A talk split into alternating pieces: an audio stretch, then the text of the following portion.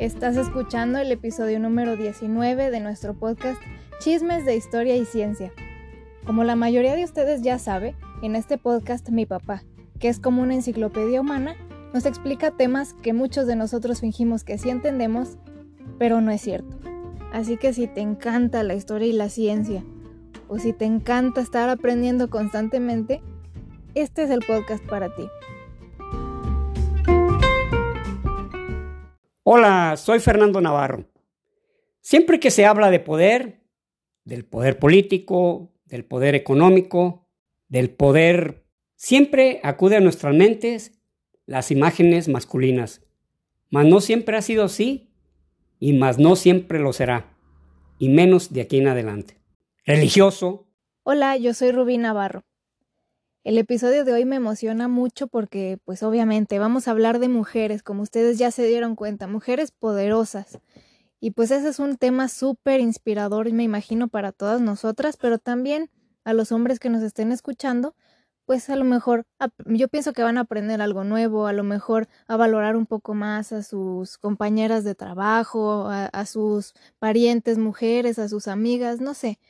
Porque porque estas mujeres nos dan una lección de perseverancia, pienso yo, y son un ejemplo de cómo superar un montón de obstáculos, de cómo no dejar que las opiniones de otras personas te detengan, y pues obviamente podemos imaginar solamente todo el machismo por el que ellas habrán vivido y que ellas mismas pudieron haberse rendido y dicho Mm, no, te, no necesito estar pasando por todo esto. O a lo mejor se pudieron haber dejado amedrentar por comentarios machistas o actitudes machistas, pero ellas no se dejaron. Y creo que ese es un mensaje bien importante para todos, para que no se nos olvide que siempre que queramos lograr algo importante, pues se nos van a atravesar un montón de dificultades. Pero lo importante es no perder de vista lo que queremos lograr.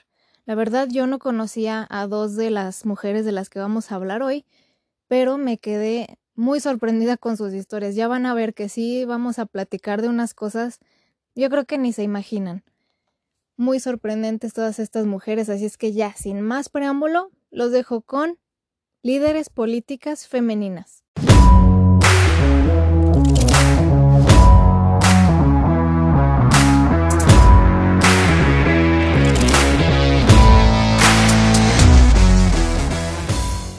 hablaremos de seis mujeres que han sido líderes de su país, que han manejado las riendas de su país de manera extraordinaria, excepto una, y es con la que voy a empezar. Eva, Eva María Duarte, mejor conocida como Eva Perón o Evita. Sí. Ella jamás llegó a ser presidente de su país, pero su marido, Juan Domingo Perón. A que, por cierto, cabe, cabe aclarar que dice presidente porque eh, esa es la manera correcta. Aunque sea mujer, se dice presidente, porque quiere decir como... El ente. el ente, que preside. Así es, entonces no, no vayan a andar por la vida diciendo presidenta, que incluso hasta hay gobiernos que así dicen cuando presentan A, la, presidenta. La presidenta, y está mal dicho, entonces. No solo está mal dicho, sino no, es machismo, ¿no? ¿no? tiene sentido.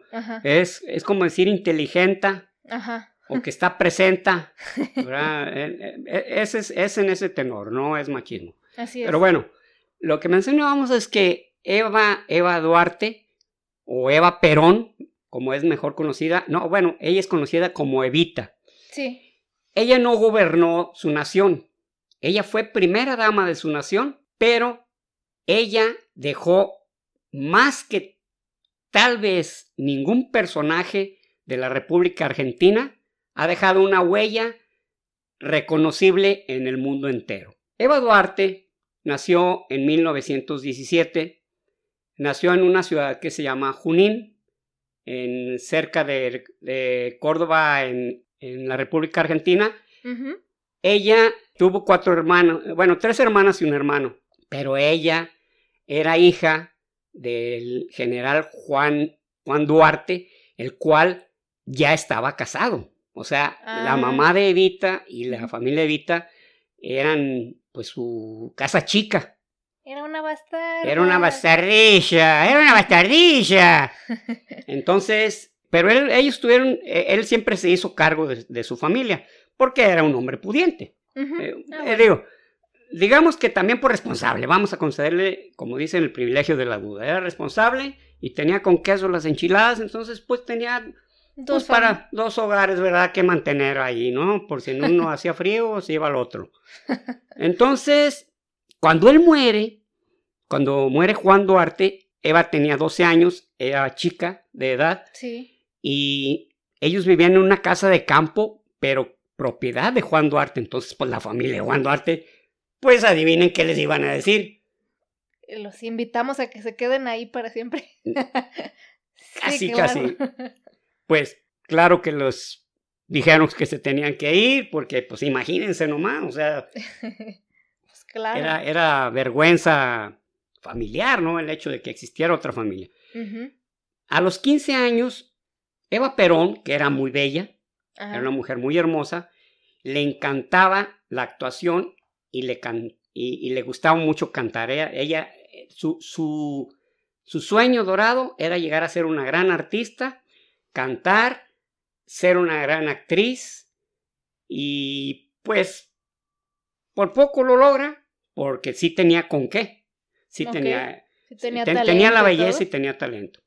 Pero en los años este, finales de los 20 ella empezó a involucrarse en la política de su país. Órale. Y tenía carisma, o sea, aparte de que era guapa, tenía carisma, sabía mandar y en los años 30 ella estaba muy involucrada en, su partido, eh, de tal manera que... Estaba muy chica, ¿no? Sí, sí, sí. 20 años ya. 20 años, 20 años, veintitantos años, 22 años, cuando ella empezó ya a estar más involucrada en la vida política de su país. Wow. En aquellos años fue cuando eh, Argentina, pues, eh, literalmente ganaba, nadaba en dinero. Ah. es más, a principios del siglo había una frase que decía, es tan rico como un argentino. Era, era, era decir, el tipo tenía mucho dinero. Así de fácil. Entonces, en los años 40 eh, estaba gobernando Juan Domingo Perón en 1944. se conocen Eva Perón y, Juan Domingo, y pues él quedó prendado de su belleza. Pero no, no solamente de su belleza, sino que era una mujer activísima. Y ella misma forma un partido, se llamaba el el Partido Peronista de Mujeres. Ah, ¿Por qué? Porque todavía no tenían ni derecho a, voto las mujeres. Fue hasta que ella se hizo primera dama. este, Argentina, de hecho, fue de los primeros países en América Latina que el sufragio para las mujeres ya, ya era un derecho. Órale, felicidades Argentina. Y Evita Perón, que era una mujer, este, un, hay una escritora, que, ay, desgraciadamente no me acuerdo su nombre ahorita, una escritora que escribió un libro de ella que se llama Las Los dos viajes de Evita, de Evita a España. En uno se refería cuando fue, este, a finales de los años 40, fue a visitar España y, y pues en España en ese tiempo el, el, el líder o el quien gobernaba era Francisco Franco, que fue un dictador desde los años 30 hasta los 70. Entonces, eh, este, esta autora dice, curiosamente, dice, en España todo era gris, eh, todo era disciplinado, sometido, y llega, y llega, Evita Perón con aquella personalidad guapísima, con un escote discreto, y pues eh, dice, hasta, hasta Francisco Franco Bahamonde, que era un un líder durísimo, titubeaba, ¿no? O sea, hay una, hay una filmación donde le, la, llega ella a España, al aeropuerto de Madrid, y, este Francisco Franco le besa como cuatro veces las manos, ¿verdad? Ay, como se ay, hola, ¿cómo está? Ay, hola, ¿cómo está? Y ella estaba haciendo una visita a España como parte de una gira, o sea, ella estaba haciendo una gira de tipo político que se llamaba la gira del arco iris, o sea, con esto ella quería decir eh, el arco iris por la paz y por la integración de todos los colores, que todos los países se vieran como una fraternidad. Entonces ella tenía una imagen a nivel mundial muy presente, ¿no? Muy carismática. Y en su país creó, en Argentina, creó movimientos, creó movimientos de apoyo para las personas desprotegidas, buscó eh, sistemas de programa social que ayudaran a los pobres, les otorgó muchísimos derechos que se los debían, ¿eh? No, se, no, no era, Ah, no, sí, claro. no es era un una favor. prebenda, no era una prebenda, no era un favor, se los debían a las mujeres Sí, y sí. ella, a través de ella, se, se logró, se logró eso. Guau, no, pues Entonces- bien ganado el cariño. Entonces, Evita Perón era querida, es más, en una ocasión intentaron derrocar a, a Juan Domingo Perón, pero por ella no lo hicieron. O sea, realmente ella era la figura que sostenía a Juan Domingo Perón, sino, sin ser presidente. O sea, ella era O sea, la primera dama y nunca se movía de ahí. Yo soy la primera dama. casi, casi iban a algún evento los dos y ella era la estrella y ah, mira, también está aquí el presidente. Ah, mira, vieron también al presidente. Ah, Ah, pues mira. es su esposo. Sí, ah, pásenle. Y, y posa, guapa, carismática. Tenía sus, tenía sus podriditos, ¿no? Hay una, una película que vi sobre Evita, no la de Madonna. La de. Madonna fue un musical. Sí. Pero bueno, al haber hecho Madonna un musical sobre Evita, o sea, pues ya, imagínate, imagínate. o sea, imagínate la, la clase de mujeronón que estaba representando, ¿no? Porque Sí. de hecho, Madonna, que pues ya había hecho algunas películas, una vez fui- vi una por allá en los ochentas que se llamaba Who's That Girl? Hombre, qué terrible actriz era. ¿no? Ajá. O es, cabrón, es malísima Sí, para no, actuar, sí. pero bueno, después como que fue mejorando poco a poco. Eh, mejorando nada más, ¿eh? No digo, que se no, no digo que se convirtió en una gran actriz. Hombre, pues ella quería un Oscar por la actuación que hizo en Evita, se enojó Es y que- dijo, ¿saben qué? Pues no vuelvo a hacer ni una película. No, hombre, pues todo Hollywood estaba de luto. de luto, tristecido. Ahora sí que vamos a hacer sin Madonna en la actuación. Está bien, no se puede tenerlo todo. Canta. Es muy talentosa, Es pero muy no- no, le puedes tirar a todo. Exactamente, o sea, eh, y es lo que pasa con algunos, entre artistas y políticos, todo, que son muy buenos en algo, pero se impone el principio de Peter, ¿no? Todos tenemos un nivel de incompetencia, todos y cada uno de los seres humanos de la humanidad. Así es. Entonces, Evita Perón eh, en 1950 enferma de cáncer y empezó a consumirse, empezó a consumirse, empezó a consumirse y aún así, estando en, en su cama postrada, seguía firmando acuerdos, eh, dictando algunas propuestas y pues fallece, fallece en julio de, de 1952. Pero era tal, era tal el, el ¿cómo se llama? El, el seguimiento, el cariño, el, el amor, digamos, hacia, hacia Eva Perón, que duraron años embalsamándola, tres años embalsamándola para que su cuerpo quedara perfectamente Órale. conservado. Como Y- escuché que eso hacen con Lenin, ¿no? O Así. ya. Ah, que hicieron con Lenin. Con Lenin hicieron una, eh, le hicieron también una este, preparación este, para dejarlo preservado para siempre. Sí. Y, y de hecho, uno de los objetivos era que en la Plaza de Mayo, que es una plaza muy famosa en Buenos Aires, estuviera ahí Evita Perón como estaba Lenin cerca Ah, de Kremlin, o sea que Ajá. todo el mundo podía pasar a verlo. Guau. ¿verdad? Ese era el objetivo, pero finalmente no, no se logró. Y por esto esta autora puso las, la- las dos visitas de Evita a España, porque también Ah. ya muerta, ¿La llevaron? la llevaron, Wow, órale. la llevaron y un tiempo ella tenía tanto detractores como muchos seguidores y más seguidores. Se roban el cuerpo, cabrón. ¿En serio? se lo roban. Ay, Después lo recuperan, pero le habían arrancado dedos, le habían arrancado cabellos.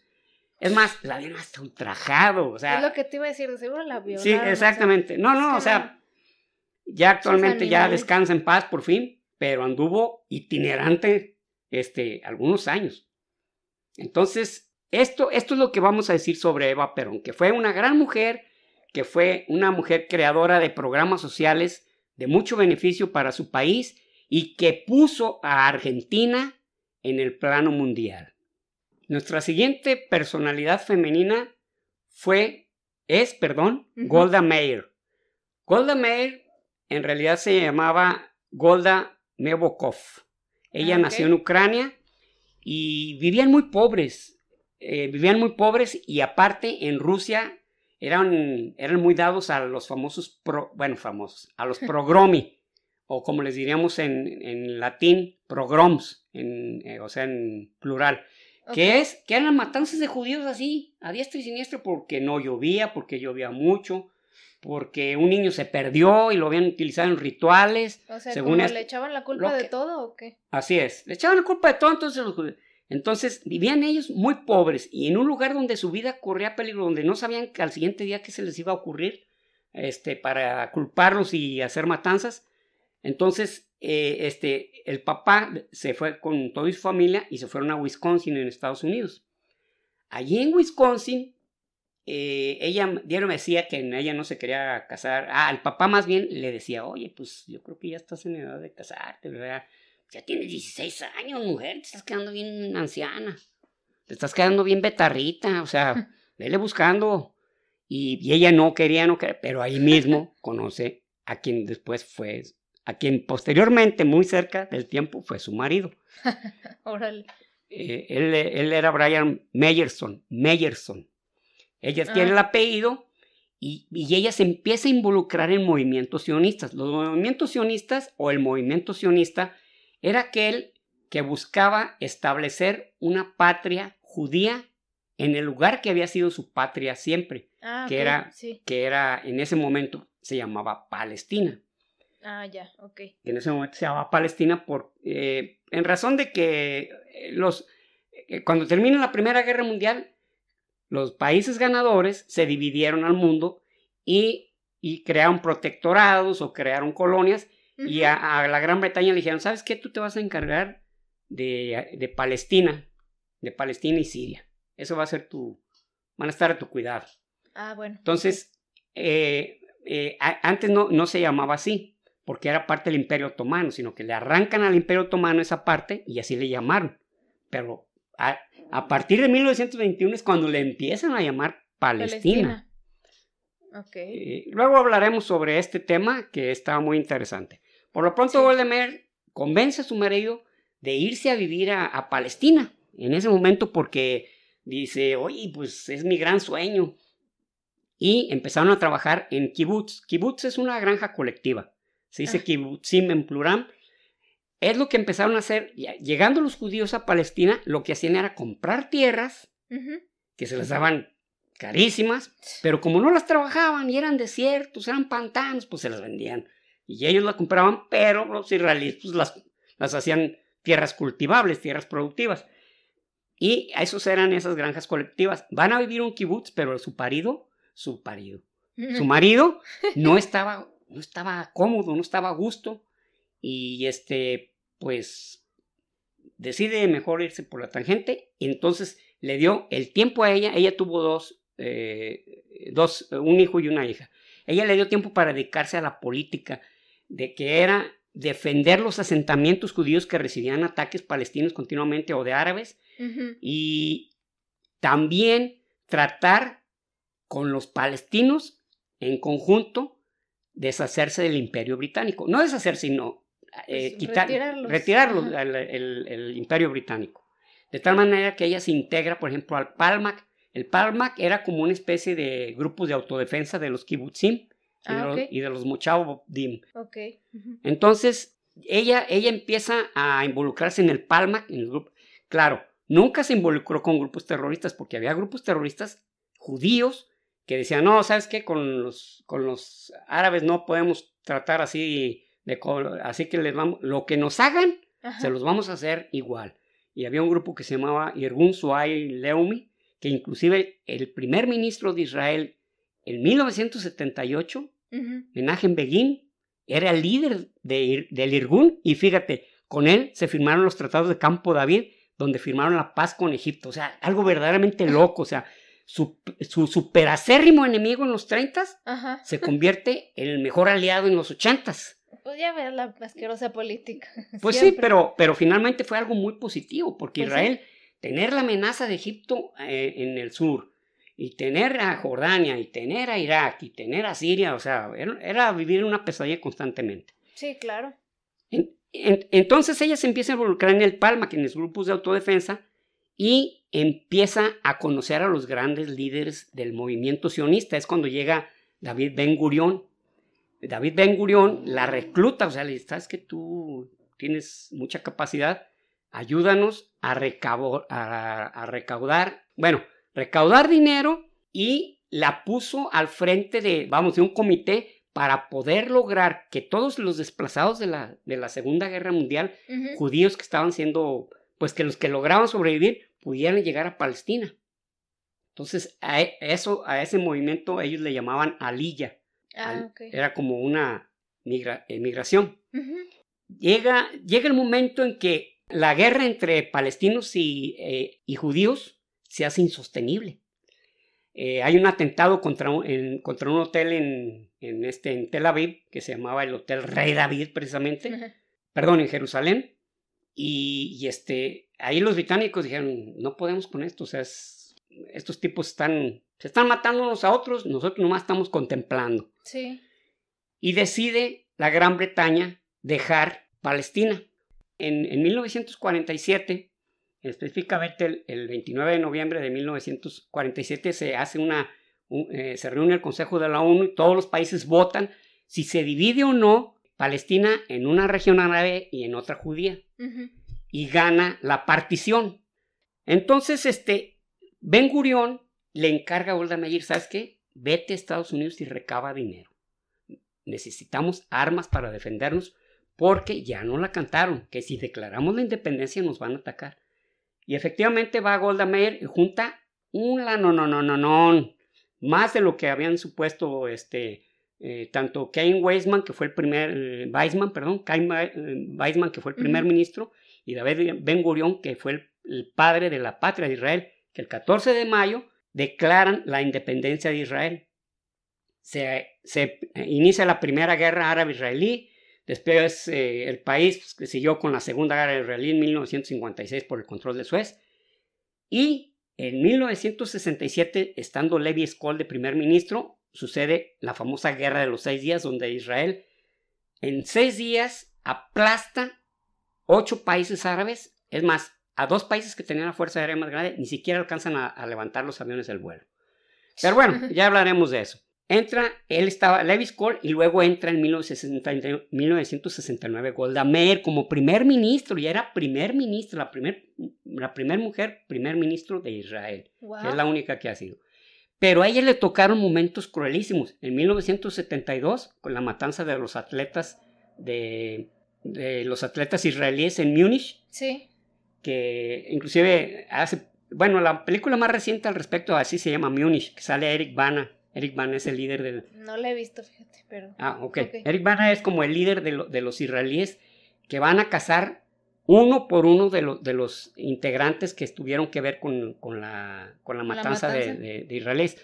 De hecho, este, cuentan unas crónicas posteriores, no crónicas, sino un, un relato posterior de la Mossad, del Mossad, que es la Agencia de Seguridad de Israel, que el mismo día que murieron, Golda Meir les habla a los parientes de los atletas muertos y les dice, les juro que vamos a hacer pagar por la muerte de nuestros atletas uno por uno, o sean los que sean. Vamos a hacer que, bueno, su palabra fueron, vamos a hacer que, que la tierra arda bajo sus pies. Y lo cumplió, y lo cumplió. Eh, eh, fue una operación que se llamaba la espada de Gedeón. y le tocó otra cosa.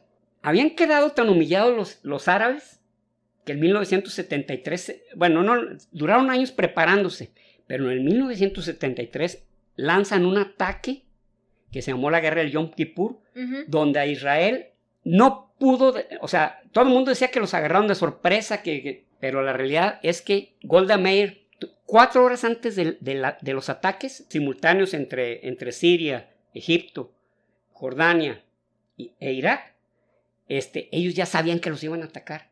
Pero en ese, en ese tiempo estaba de, presidente este, Richard Nixon ah, y le había dicho estrictamente a Golda Meir, no inicies un ataque, aunque sea inminente que te ataque. Si lo inicias, olvídate de nuestros apoyos, porque en la Guerra de los Seis Días Israel inició el ataque siendo que había sido amenazado por años de que los vamos a, pero por haber iniciado ese ataque fue condenado por la ONU, etcétera, etcétera. Entonces tuvieron que dejarse atacar. Y fue, fue una, entonces le tocó a ella ese momento.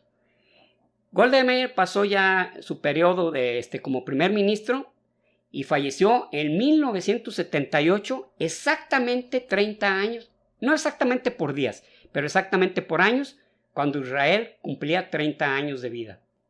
Muere Golda Meir, que le decían la dama de hierro, fue la primera que le pusieron la dama de hierro. Ah, apenas te iba a decir, como hay tantas. Sí, ¿no? Sí. Bueno, esa fue Golda Meir. Llegamos a 1979 y llegamos a 1979 con la Gran Bretaña convertido en un país mediocre, en un país eh, con poca estabilidad económica, con muchas protestas. Fue en ese tiempo cuando nacieron los, los movimientos punk, exacto. ¿De qué? De jóvenes que no tenían trabajo, jóvenes que no tenían chamba.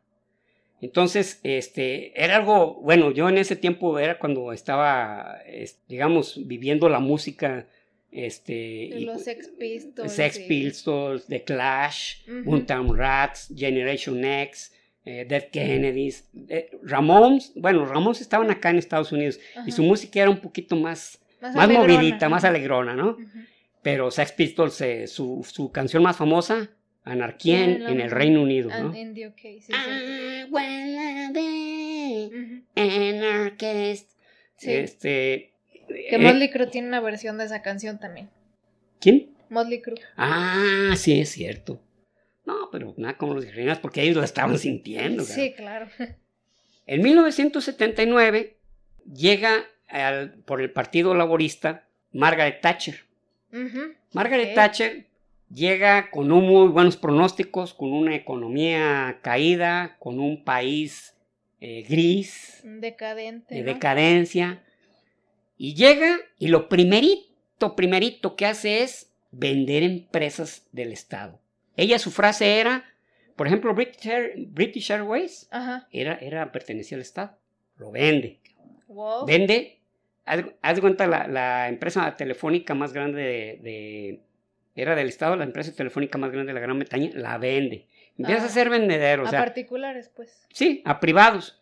Y ella tenía una frase que era, el peor administrador de recursos es el gobierno. El gobierno está para administrar servicios, pero no para tener negocios. No somos buenos para los negocios, el gobierno no es bueno para los negocios. Obviamente esto cayó, o sea, pero la economía se empieza a recuperar, se empieza a recuperar y, Margaret Thatcher empieza a, este, a verse, caray, como no cualquier improvisada, o sea, y aparte tenía unos ovariotes que, que se imponía, pues, o sea, una mujer terquísima, terquísima, o sea, era, o sea, se desesperaban los, los, miembros de las cámaras de los lores y los comunes que decían, hombre, esa vieja, hay una, un breve video donde, donde ellas le, le hacen una propuesta y dice, no, no, no, dije seis veces no, o sea, como diciendo, a ver, ¿qué parte no, no está claro de lo que estoy diciendo, bro? Wow. Y en 1981 eh, eh, es secuestrada, es tomada la, la, ¿cómo se le llama esta diplomacia de los países? La embajada ah, de Teherán en Londres. Hacía dos años que había, que eh, Irán se había declarado una república islámica. Entonces, lo que hace esta, esta mujer es, pues, decir, pues hagan algo para tratar de rescatar a los, a los rehenes. y, claro, interviene el grupo de las SAS, que es, eh, son de los primeros grupos de élite que han existido. Y hacen los preparativos. Hay inclusive hasta una película, no recuerdo el nombre de la película, está, está muy interesante. Por, eh, ahí lo interesante es cómo uno de los miembros de la SAS logra conveniar con unos terroristas que les fue dando tiempo, les fue dando tiempo para que ellos prepararan.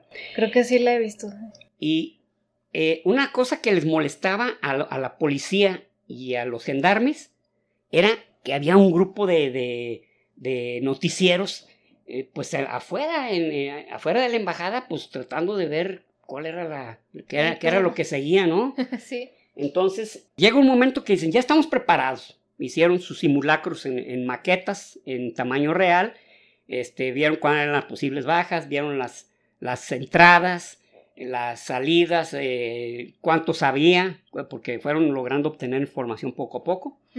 Entonces, este, pues ya, estaba todo listo y eh, les dice Margaret Thatcher, señora, estamos listos para actuar. Nomás este, retiramos a los periodistas que están afuera, algunos hasta, hasta acamparon. Sí. Este, nomás los quitamos y empezamos. Dijo, no, no, no los quiten, inviten más.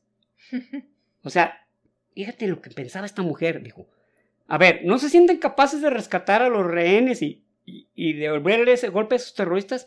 No, pues sí, pero puede suceder que, que, que haya algunas, algunas bajas, lo que haya.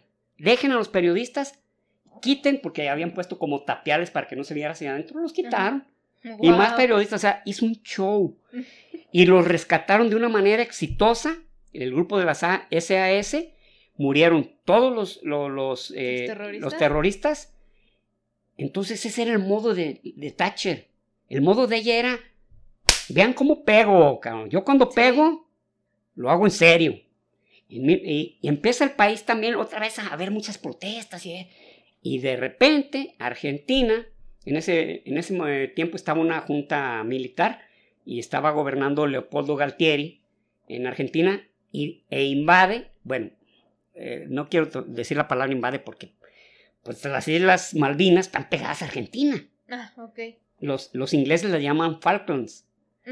Pero el ejército argentino se posiciona en las Islas Malvinas.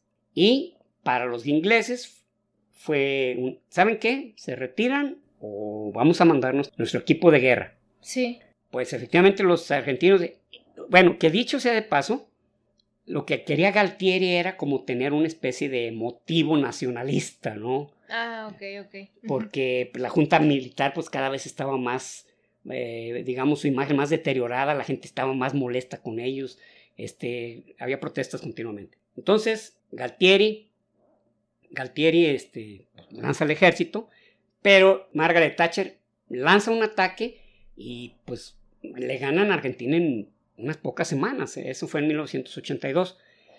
Y ahí fue el bautizo de fuego de los famosos Harrier, los, los aviones que despegan verticalmente. Ah, sí. Esos son ingleses, ya ahorita ya hay otros, ¿no? El, eh, hay, otros aviones que, pero en ese tiempo el Harrier fue donde se dio a conocer. Y eh, este, aunque hubo unos, algunas victorias, digamos, este, muy, muy valerosas de parte de soldados muy valientes argentinos, pues fueron derrotados. Entonces se, levantó un nuevo orgullo nacionalista británico, ¿no? Somos, los, somos los jefes, ¿no? Siguió gobernando esta mujer, arrancando la economía, vendiendo empresas del Estado, que ya nadie, ya casi nadie decía nada, decía, no, pues le está funcionando. Pues la, la, economía bien levantada, la imagen de la Gran Bretaña volviendo a ser respetada. Y en 1988 ella lanza una, una ley que se llamaba eh, Paul, Paul Tax, Paul Tax como eh, eh, P-O-L-L. Paul como, es como... Como encuesta. Ah, ándale, ajá, es como encuesta. Paul Tax, donde ella quiere recabar impuestos por los miembros de la familia que haya. O sea, si, si en tu casa son 10, pero son bien pobres, pues son 10. Vas a pagar más que el que es súper millonario, pero tiene tres de familia. Fue algo sumamente impopular, protestas todos los días, hasta realmente este, tuvo que recular, prácticamente tuvo que recular. Y perdió popularidad. 1990 se retira, se retira de, la vida política y ella muere en el 2013. Eh, muere en el 2013 pues ya grande, ya con, este, pues había nacido en 1925. Sí, no, pues no Ya estaba grandecita y, este, y cuando supo de la inminencia de su muerte, les dice que no quiere que, les que le hagan este, homenajes de, Estado tipo aviones, paradas militares y dijo, no, no, no, no vayan a gastar en eso. O sea, hasta en eso pensó, digo, no, no, no, le gustaba gastar a lo... A lo güey. A lo güey, cabrón, así, así de, así de sencillo. wow. Muy bien. Ahí hay una película de ella, ¿no? También. Creo que se llama La, Dama, de, Hierro, precisamente. Precisamente ella, también era. Ah, Meryl Streep hace el, papel, ¿verdad? De, de, Margaret Thatcher. Así que realmente, aunque a Golda Meir le decían la Dama de Hierro, para mí. Más ella. Más ella, porque. Sí.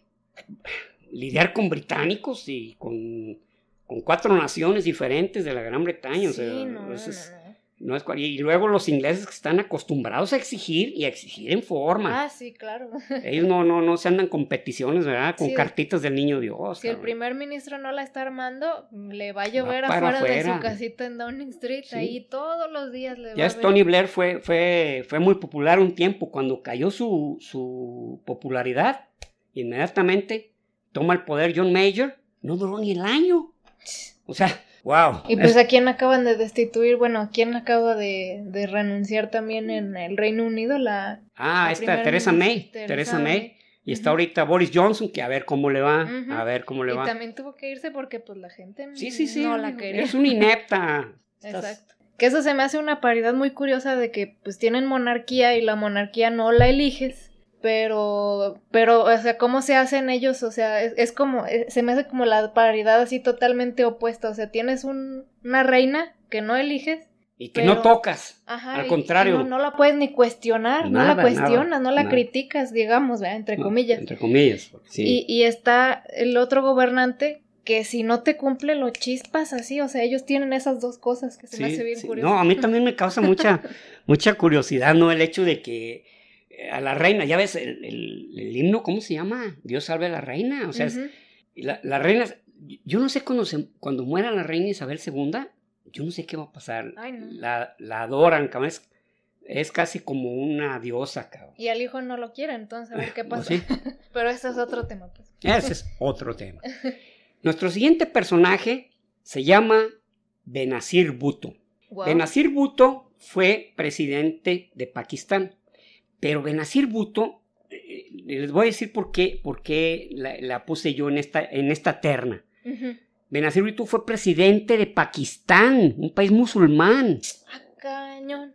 así, un, No un manches. país musulmán gobernado por una mujer que se las vio terribles cada rato No, y pues era sí. una belleza.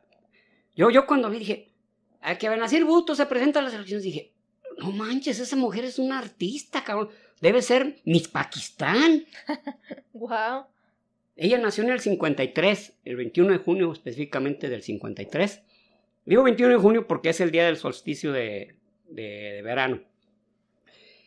Nace, pero ella nace en una familia política y, y acomodada. De hecho, el papá fue, fue primer ministro y este, un tiempo fue acusado de corrupción y, lo, y junto con ella, con su familia, los apresan y, y a él lo ejecutan. Pero Benazir Bhutto, ella, ella se presenta a elecciones en un momento de... eh, estaba, estaba de presidente un tipo que se llamaba Usu al-Haq. Usu al-Haq o Huac. Él, él- él tenía muchos años, entonces Pakistán estaba viviendo una dictadura militar. En el momento en que hay una apertura, apertura ella era miembro, eh, había presidido inclusive el Partido Popular de Pakistán, tres- las 3P, Partido Popular de Pakistán. Se abre la coyuntura de que él, él muere, muere eh, al-Haq, y entonces se, el país está, bueno, habremos elecciones, y ella se, promu- se promueve como, como candidata. Órale. Y aunque hay otros, gana ella. Gana ella, ella estuvo, eh, ella gobernó del 88, del 88 al, al 90. Ok. Pero no pudo hacer nada literalmente. Como- era mujer y como estaba dividido el- el- las cámaras, Ajá. prácticamente lo que ella, lo que ella proponía a la basura. Ay, nada, nada. Y la, la acusan de corrupción Ajá. En ese tiempo estaba detrás de esto un individuo que se llamaba Nawaz Sharif, que era su enemigo político. Nawaz Sharif logra que la destituyan por corrupción. Así bien inventadote el cargo. sí, sí, ¿o sí, pero ya, ya que logra lavar su nombre, pues este cuate ya está gobernando. Entonces en el 93 vuelve a entrar ella. Y ella fue la que, la que, la que denunció a Nawaz Sharif de corrupción. Entonces ella estuvo del 93 al 96 y en el 96 vuelven a, vuelven a meterla este, dentro de- como, como corrupta y sale, sale del poder, pero en ese tiempo sí había unas investigaciones que manifestaban que sí había sido este, corrupta, pero con el tiempo, o sea, tuvieron que pagar una millonada en abogados para demostrar que había papeles, documentos hasta firmados en falso. La cosa es que ella no gobernara, cabrón. O sea, Sí, ¿cómo sí, va a gobernar una vieja? No manches. Un país musulmán, cabrón, donde no, los no puedes ni enseñar la- los cachetes ahí, No la- manches, donde- la boca. donde prácticamente para el Islam la mujer es casi un objeto, cabrón. Si es que no puedes manejar, no puedes enseñar ni el tobillo. Yo, yo tenía una, bueno, tengo una amiga que estuvo casada con un sirio y ella decía que, que si que si estaba en un, en un elevador y entraban hombres, ella se tenía que salir, cabrón. Ay, cabrón. no, no, no, no. Eso, eso más que hacérseme ya cruel, ya se me hace como que tan frágil tiene que ser tu masculinidad para que te sientas como que, uy, me estoy respetando su presencia. No sé. No sé, cabrón. Qué frágil. Ahí sí te voy a quedar mal, como es. Entonces, ella es destituida y ella misma se, se exilia a Dubái. Entra al poder este, eh, un individuo que muy aliado de los Estados Unidos, Pervez, Pervez Musharraf, Pervers. Pervez Musharraf. Ah, Pervez Musharraf y él abre las elecciones. Ah, pues ella se lanza. Entonces, ella ya tenía unas amenazas muy serias de, de, de, de, de que la fueran a matar. Claro, pues hasta raro se me hace. Pero, pero serias, así que este, tenía pues, entre los talibanes, porque ya en ese tiempo, este, en el 2007, había pasado lo de las Torres Gemelas y mm. estaban los ánimos bien exacerbados. Este, hay una ciudad que es frontera entre Afganistán y Pakistán que se llama Peshawar. Esa, esa ciudad hace cuenta que, pues, que casi hay, hay escuelas y todo para el terrorista. Venga, granadas, ametralladoras, trajes y la chingada. ¿Quieres aprender a hacer una bomba molotov? Eh, nosotros te enseñamos. Nosotros te enseñamos. ¿Quieres ser una bomba humana y generar tremenda mortandad? Aquí estamos para ayudarte. La chingada. No, no, no, no, terrible. Entonces sufre un atentado en un mitin ella. Ajá. Y hay 136 muertes, muertos. 136 muertos. Shit. Pero logra, logra ella sobrevivir. Entonces, ¿qué más advertencia? Y en el mundo le hace una entrevista, le hacen una entrevista este, la NBC y le dicen, oye, tú sabes que en tu país tú corres peligro. Si te postulas, ya te han dicho que si te postulas y vas a un mitin te van a matar. ¿Qué vas a hacer? Dijo, no, pues seguir.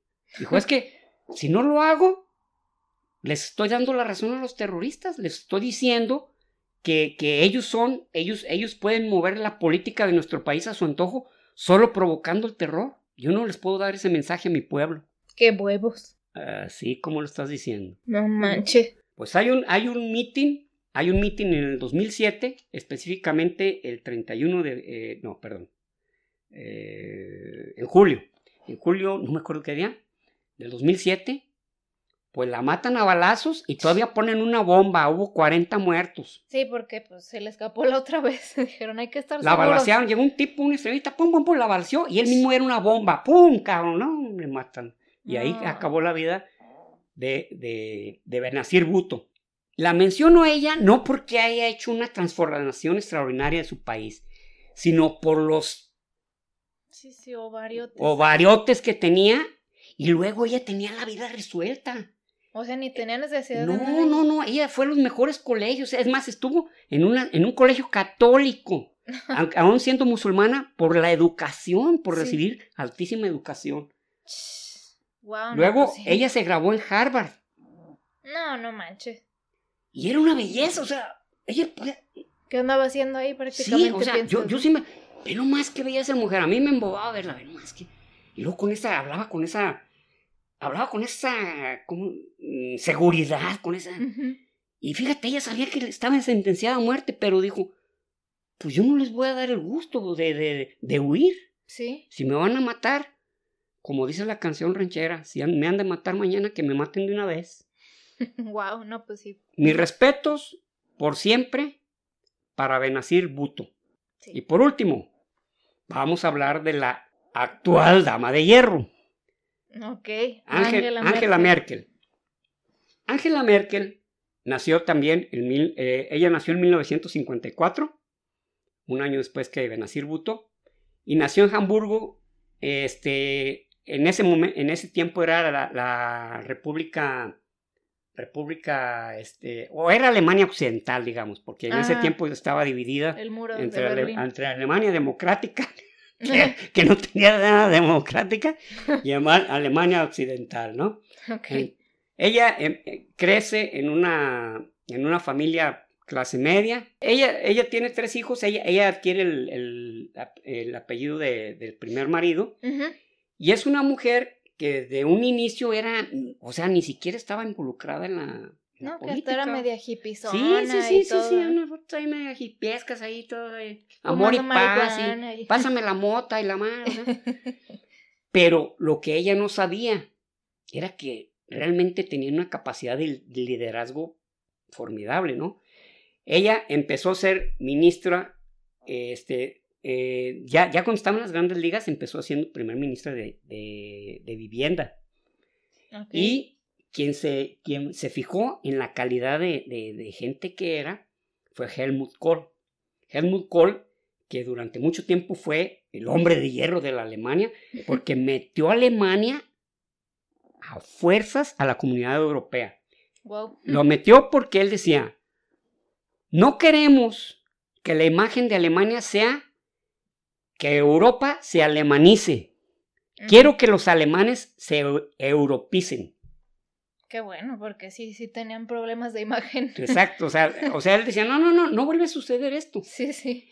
Y él tenía esa prerrogativa, porque más de la, más de la mayoría de los alemanes no querían integrarse a la Unión Europea. Pero él tenía la prerrogativa de decir si sí o no, y él dijo, sí, nos vamos a meter. bien, bien. Le dejó esa herencia a Angela Merkel, bueno, que él, él fue el que la estuvo empujando, pero quien fue Posteriormente Helmut Kohl eh, fue Erhard Scherer, era, era, el primer ministro y era su compañero de, digamos, de fórmula de Angela Merkel. Ella ya estaba en las altísimas grandes ligas. Pero hay una denuncia, no de corrupción, pero sí de, manejos negligentes por parte de Gerhard Scherer y ella apoya la moción, o sea, ella se, se, va del lado de la gente que lo acusa. Es algo que le critican mucho porque dicen, oye, no manches, o sea, la gente que te impulsó le diste una patada. Pero lo que pasa no es, es que es honestísima, cabrón. Es que es, es una mujer de, de una línea. Wow. Es más, hay, quienes le dicen que es la cuarta Reich. el cuarto Reich. Sí, escuchado eso. Y Angela Merkel es una mujer determinada. De hecho, cuando, cuando el famoso Brexit, que se dio el sí del Brexit para salir a la Gran Bretaña, prácticamente les tronó los dedos. Ahora pues, pero ya, o sea, rapidito, cabrón, se me van, se me van de aquí. Y ella estabiliza el país, estabiliza la moneda, estabiliza socialmente. Una crítica que sufrió muy bien fue, fue haber recibido muchos, eh, muchos eh, inmigrantes sirios, pero ella decía que era una labor de caridad, que era una, era una labor del mundo. Y ella misma a la comunidad europea les dijo, ¿saben qué? Vamos estableciendo una cuota de inmigrantes. Sí, de hecho. Todos tenemos que participar. Y como dice, como dice la, la canción, y como su palabra es la ley, o sea, porque prácticamente es lideresa absoluta, es la mujer más poderosa del mundo. Ella, hace, ella eh, ha sido varias veces este primer ministro y ella en 1921 termina su último mandato y ella dice, ya, no más. 1921, 2021. Perdón, 2021. Ay, qué bueno que te fijaste porque en, varios podcasts, por lo menos en unos tres, he dicho cifras así de, fechas de años que son imposibles, ¿no?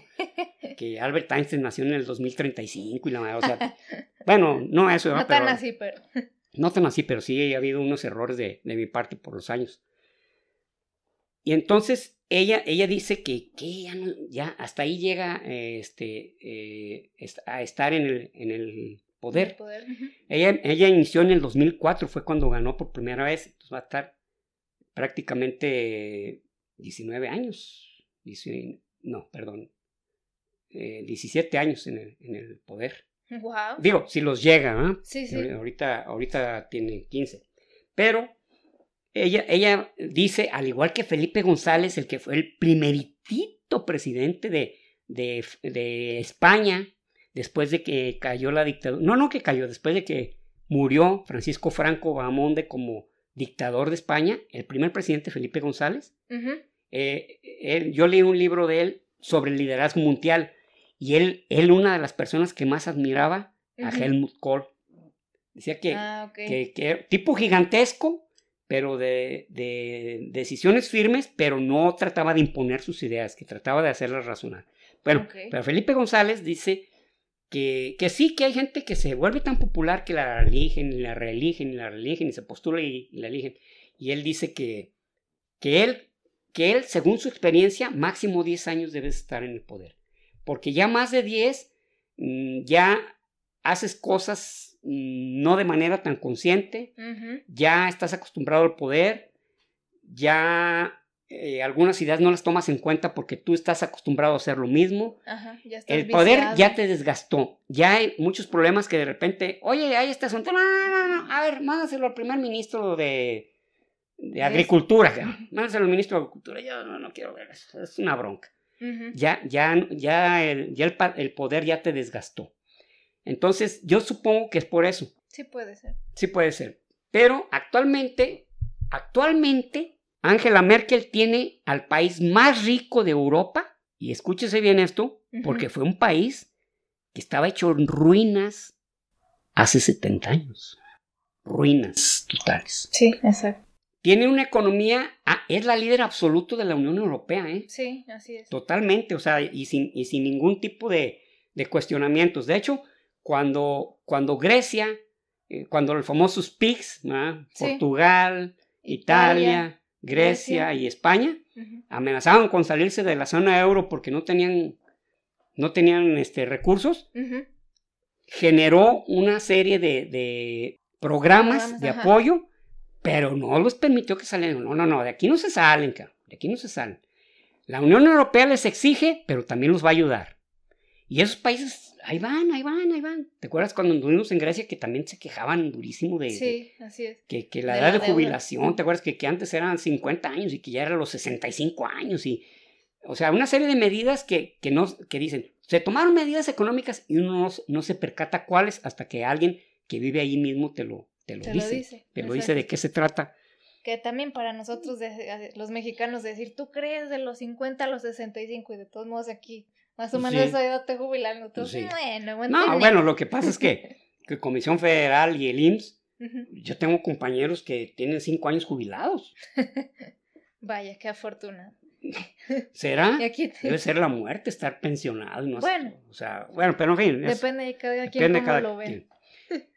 Entonces, eh, esta, esta, líder sigue viva, sigue vigente, es la líder absoluta de, de la Europa y antes, y, ella, fíjate, a pesar de, no precisamente promover a la OTAN, ella está de acuerdo en que exista un ejército europeo, pero quiere que se integre Rusia. Ah, ok. Quiere integrar a Rusia, que lo veo un poquito difícil, ¿no? Pero no está en contra de la OTAN, sin embargo, quiere algo que ya cambie el nombre de OTAN, porque antes era eh, estaba dividido en la, lo que era el muro de eh, lo que le llamaban la cortina de hierro. Era la OTAN, que era Europa Occidental, y era el Pacto de Varsovia, que eran los países de Europa Oriental y que eran eh, filiales a la Unión Soviética. Entonces, al, no, al no haber necesidad de eso, vamos integrándonos como europeos. Pues sí. ¿Qué, ¿Qué sería esto? Que si hay, una, hay un conflicto en uno de los países, este, puedan tener ayuda, desde ayuda este, militar hasta, hasta ayuda, ¿cómo se llama esto? Que les da comida, les das... Humanitaria. Humanitaria, exactamente. Angela Merkel, la nueva dama de hierro, la tercer Reich, la mujer más poderosa del mundo, la mujer que tiene el país más rico de Europa y la líder absoluta de la Unión Europea. Y por último, bueno, que ya había dicho que esta era la última, ¿verdad? Pero me, pasó como un programa que había antes, un programa cómico que decía, este es el final. Y luego decían, este es el final final. y luego llegaban ellos mismos y decían, oye, ¿este es el final final o es el final final final? Pues es como cuando guardas un archivo y, y lo editas un montón de veces y ya lo guardas como documento uno final. ándale. Final ahora Documento definitivo. final 2. Eh, final, ahora sí, de veritas. De veras, de veras, de veritas. Bueno. Pues se me estaba pasando nada menos y nada más que la señora Indira Gandhi. Indira Gandhi nació en 1917 1919, perdón. Ella nació este, en una familia acomodada de, de, los hindúes. Ella, cuando nació, ellos estaban bajo el mandato británico. Ah, el mandato británico estuvo hasta 1947. Y ella pertenecía a un círculo político que apoyaba a Mahatma Gandhi. Ah. Ella no, se, no era pariente de, Mahatma Gandhi. ella, ella se casó con un tipo que se llamaba Feroce Gandhi. ok. Y adquirió el apellido de él. Yo supongo, no dice ninguna parte, pero yo creo que para ella sí era importante mantener el apellido Gandhi por la relación que había con Mahatma Gandhi. Sí, claro. Mahatma Gandhi, el, hombre más famoso de la India y, realmente, y realmente el que logró que la Gran Bretaña se retirara con las famosas protestas pacíficas, eh, las resistencia civil pacífica. Ajá. Pero no era ni su tío ni nada. Quien sí era su papá es cuando la India se independiza en 1947, Mahatma Gandhi pretendía que hubiera un líder musulmán y otro líder hindú. Que hubiera, que fueran simultáneos, ¿no? Como para que se gobernaran, porque sabía que, pues, eh, si estaban bajo el mandato británico, pues tenían pretextos unos y otros de decir, pues no los mandamos solos. Ajá. Pero imagínate, los musulmanes no iban a querer que los mandaran unos hindúes y no ni su religión, ni sus costumbres, ni tampoco los hindúes iban a permitir que los, que, los musulmanes gobernaran. Entonces, este, Mahatma Gandhi... iban, a poner a un laico, pues no creo. Pues no creo, ¿no? Porque son países ultra, digo, son ultra religiosos, ¿no? Sí. Entonces, la fórmula, por llamarla de manera, era que Mohamed Ali Jinnah fuera el líder de los musulmanes y Jawaharlal Nehru el papá de Indira Gandhi, fuera el líder hindú, pero jamás se pudo lograr. O sea, de tal manera que entonces se, se tuvo que hacer una medida draconiana y es, ¿saben qué? Donde haya mayoría musulmana, allá van a ser su propio país. Se llama Pakistán. Y el otro país será Pakistán Oriental.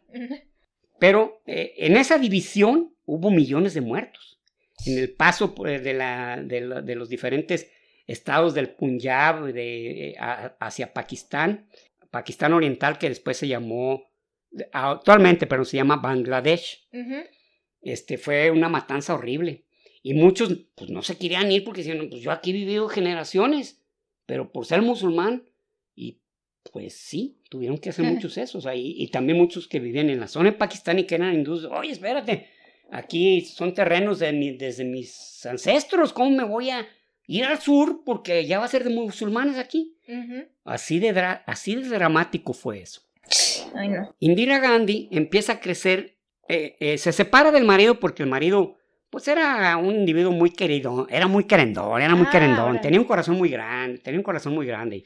Y pues ella ya estaba, ella ya eh, tenía, por así decir, ya tenía una imagen como en la política. Ajá pues deja de, definitivamente deja al marido y se dedica a estar pegadita de su papá. Ella Ella al Nehru. Aprendió obviamente muchas cosas, pero también ganó imagen. En 1966 llega a ser primer ministro de, de, la India y pues fue todo un acontecimiento. La primer mujer líder del segundo país más poblado de la Tierra. Sí, claro. Y, fue Indira Gandhi quien impulsó muchas reformas que sí le dieron resultados. O sea, ella sí no tenía todo el mundo que le echaba cajeta, ¿no? Y a su vez ella intervino para que Pakistán Oriental se, se convirtiera en Bangladesh. O sea, Pakistán Occidental y Pakistán Oriental querían, querían los pakistaníes que fueran una misma nación. Pero Bangladesh quería ser su propio país, ¿no? O sea, sí, sí. entonces ahí intervino este, Indira Gandhi y pues obviamente los pakistaníes que ya de por sí son enemigos súper acérrimos, pues la odiaron por muchísimo tiempo. De hecho, a ella le tocó estar en una de las guerras, en una guerra hindú-pakistaní. Órale. Eh, una guerra que ganaron los, los hindúes, pero que dio pie a que e, es, tanto el odio, es tan profundo, fíjate nomás, diciendo siendo prácticamente del mismo origen racial. Sí. Pues en 1974 da a conocer Indira Gandhi que ya tenían, entran en el 66, da a conocer en el 74 que ya tienen bomba atómica. ¿Eh? Ya. No, pues pakistaníes se dieron prisa y que Pues sí. también ya tenían su, ya son de los del club de eh, nucleares, o sea, dos países que, o sea, difícilmente pueden alimentar su población Ah, y pero que, con bomba nuclear. pero, pero con ganas de tronar con toda su furia a, a su enemigo. ¿Y qué es, qué, la, qué es la enemistad? Pues pura religión. Eh, En este caso, en este- bueno, en muchos casos, en muchos casos. En muchos casos es la religión la que, pues ahorita, por ejemplo, en Myanmar, que antes se llamaba, eh, no recuerdo el nombre, pero ahorita Myanmar, este, lo que, fíjate, lo que jamás hubiera yo creído, budistas matando musulmanes, cabrón. Eso ya, ya te quita la esperanza. de Uno Sí. veía a los budistas como los más pacíficos. No. Ah, Yo tengo un libro sobre religiones y dice, el budismo es la única religión que nunca ha tenido que agredir ni matar a nadie para convertir, para convertir a, a otra persona o para, a- o para forzar a sus rituales. Y mira. No, pues ya lo voy a ir tirando ese libro. de- Sí. Qué bueno que me acordé porque, fíjate nomás, ¿y sabes dónde se están yendo? A Bangladesh. Bangladesh que es paupérrimo, es un país muy pobre, cabrón. Cada vez que llegan los vientos monzones, el país queda negado. Y hay mucha pobreza y, y se están yendo los de Myanmar este, ahí por, porque hay una junta militar que dice, pues nosotros no sabemos nada. Y los budistas los están matando, están, están haciendo masacres. O sea, realmente, como dices tú, no, pues ya no creo nadie, cabrón. No, ni a quién irle, la neta. Richard Gere, te equivocaste. Pues resulta que en 1977, con acusaciones de, de- de corrupción, la meten a la cárcel a Indira Gandhi. Sus enemigos políticos la, la, la, met- la logran meter a la cárcel. Yo quiero pensar que a lo mejor no estaba precisamente así en la cárcel, en la cárcel, o sea, a lo mejor Ajá. estaba en arresto domiciliario o alguna cosa de eso, ¿no? Porque una, un cárcel de ricos. cárcel de ricos, a lo mejor una personalidad de ese tipo, pues difícilmente Como el Baster Gordillo. como el estar gordillo, pobrecilla. En 1980 ella regresa. Ah, ahí te va. Porque, porque la, en 1977 ella promu- promueve elecciones Mm, y pierde. Chet. Y, y dice, "Ah, ah, ah, ah, ah, vamos a crear una nueva constitución. O sea, literalmente a los legisladores pone los que ella quiere y dice que, y, su- y la nueva constitución dice que el presidente puede estar el tiempo que se necesite. Órales. O sea, realmente oh, un descalabro tremendo en una carrera que ella llevaba relativamente bien. Sí. Entonces sí ya la arrestan, la destituyen y la mandan, pues la mandan un tiempo a, a guardar, ¿verdad? Ujú. Y regresa en 1980 y eh, regresa en 1980. Ok. En 1980 vuelve a postularse y gana. Gana, pues por lo que pasa muchas veces que, que entra un líder y otro y pues las cosas siguen igual y dicen, no, pues siquiera este pues tenía otras formas de gobernar. Pero en 1984, eh, dos de sus guardaespaldas que eran de origen Sikh, o sea, de la religión Sikh, Ajá. la, la acribillan, la matan, murió el 31 de octubre de 1984 y a la fecha hay un museo dedicado a, a ella, a Indira Gandhi, donde Indira Gandhi o tiene muchísimos seguidores o tiene muchísima gente que la Que detesta, la odia. pero realmente es una mujer admirable en el sentido de que fue la primera que en gobernar un país moderno, o sea, Ujú. en el siglo XX, Ajá. el país, segundo país más poblado del planeta. Y haberlo hecho de una manera correcta, pero el- pues, como dijo Felipe González, llega un tiempo en que el poder ya no te, ya no, ya no te hace razonar correctamente. Sí, ya se enfermó de Ya se formado de poder. Y la secta Sikh, esta, esta secta es algo curioso, es una secta que está entre el, el Islam y entre la religión hindú. En el Islam en el sentido de que creen en un solo Dios y en la religión hindú en que creen en la reencarnación, pero es todo un rollo ya eso. Ya hablaremos sobre las diferentes religiones y ahí estarán incluidos los Sikhs, que tienen 17 millones de, de seguidores en el mundo. Guau, Pues sí es mucho. Y pues estos fueron nuestros personajes femeninos. Eh, no hablamos de personajes eh, de, de líderes eh, femeninos de la antigüedad, porque también ese es otro, e- es, es otro contexto es otro tema y es, es otra manera también de ver el mundo en ese tiempo, en la antigüedad. Así que lo vamos a dividir en esas partes, las líderes modernos. Y, y además, este, tampoco hablamos, eh, en este caso fue de líderes políticos. Sí, sí, sí. Ya hablaremos de mujeres líderes empresariales y líderes científicas de, de las diferentes épocas.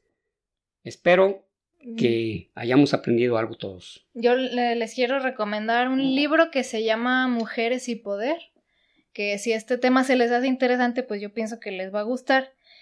Como, como nada más así como para darles de qué se trata más o menos, pues como lo dice, analiza a las mujeres en el poder y como ese fenómeno, como esa, digamos, aversión que normalmente la gente tiene a ver a una mujer en el poder y como casi analiza cómo todo lo, femenino a la gente no le gusta relacionarlo con poder y analiza casos de mujeres como Angela Merkel, como Hillary Clinton, por, por decir nombres, eh, que, son mujeres que tuvieron que irse transformando ella, tanto su manera de vestir hasta su manera de actuar. Ah, porque Hillary Clinton también era hipita. Sí, Sí, y de hecho ellas dos se me figuran mucho, pero, eh, o sea, tuvieron que ir cambiando muchos aspectos ellas básicos, como te digo, eso, hasta su, su tono de voz y todo, porque a la gente no le gusta, eh, no le gustan, por ejemplo, los tonos de voz como muy bajitos o como muy agudos. A la gente eso no le inspira poder. Confianza, no, no. Exacto, no sienten que haya poder ahí. Ajá, no sienten que haya poder detrás de eso. Entonces, pues subconscientemente el poder sigue estando la gente lo sigue relacionando con lo masculino. Entonces algunas tuvieron que cambiar su tono de voz, volverlo como a lo mejor más grave, digamos, y, también hasta empezarse a vestir diferente, sus cortes de pelo, casi, que, o sea, casi que mujer con poder ves con cabellos largos y ay, que todo peinados acá muy fancy y eso, ¿no? Cabellos cortitos. Eh, entonces ese, ese ah, libro está cortito, a lo mejor se lo pueden echar en dos días y está muy interesante, igual ahí este, para que lo busquen, mujeres y poder. Muchísimas gracias, Rubí. Pues, pues gracias por escucharnos. Gracias por escucharnos y la verdad, yo tenía ganas de este tema de, hacía tiempo y curiosamente uno de mis personajes femeninos eh, ha sido, es Benazir Bhutto, a pesar de que no hizo la gran transformación mundial, pero contra todo lo que luchó, o sea, y contra contra, against all odds, como dice la canción de Phil Collins, contra todas las probabilidades, mis respetos. Así es. Bueno, pues gracias por escucharnos. Eh, síganos en nuestras redes sociales, en Facebook y en Instagram, como Chismes de Historia y Ciencia. Y también suscríbanse a nuestro canal de YouTube. Ya vimos que nos están haciendo mucho, nos están dando el avión, pero váyanse a suscribir porque luego vamos a hacer que rifas y eso, y los que no estén suscritos, pues no van a poder entrar como la ven. Bueno. ¡Qué medio! no, yo, me, yo, me, yo cuando amenazo, amenazo. no, no, no, relax.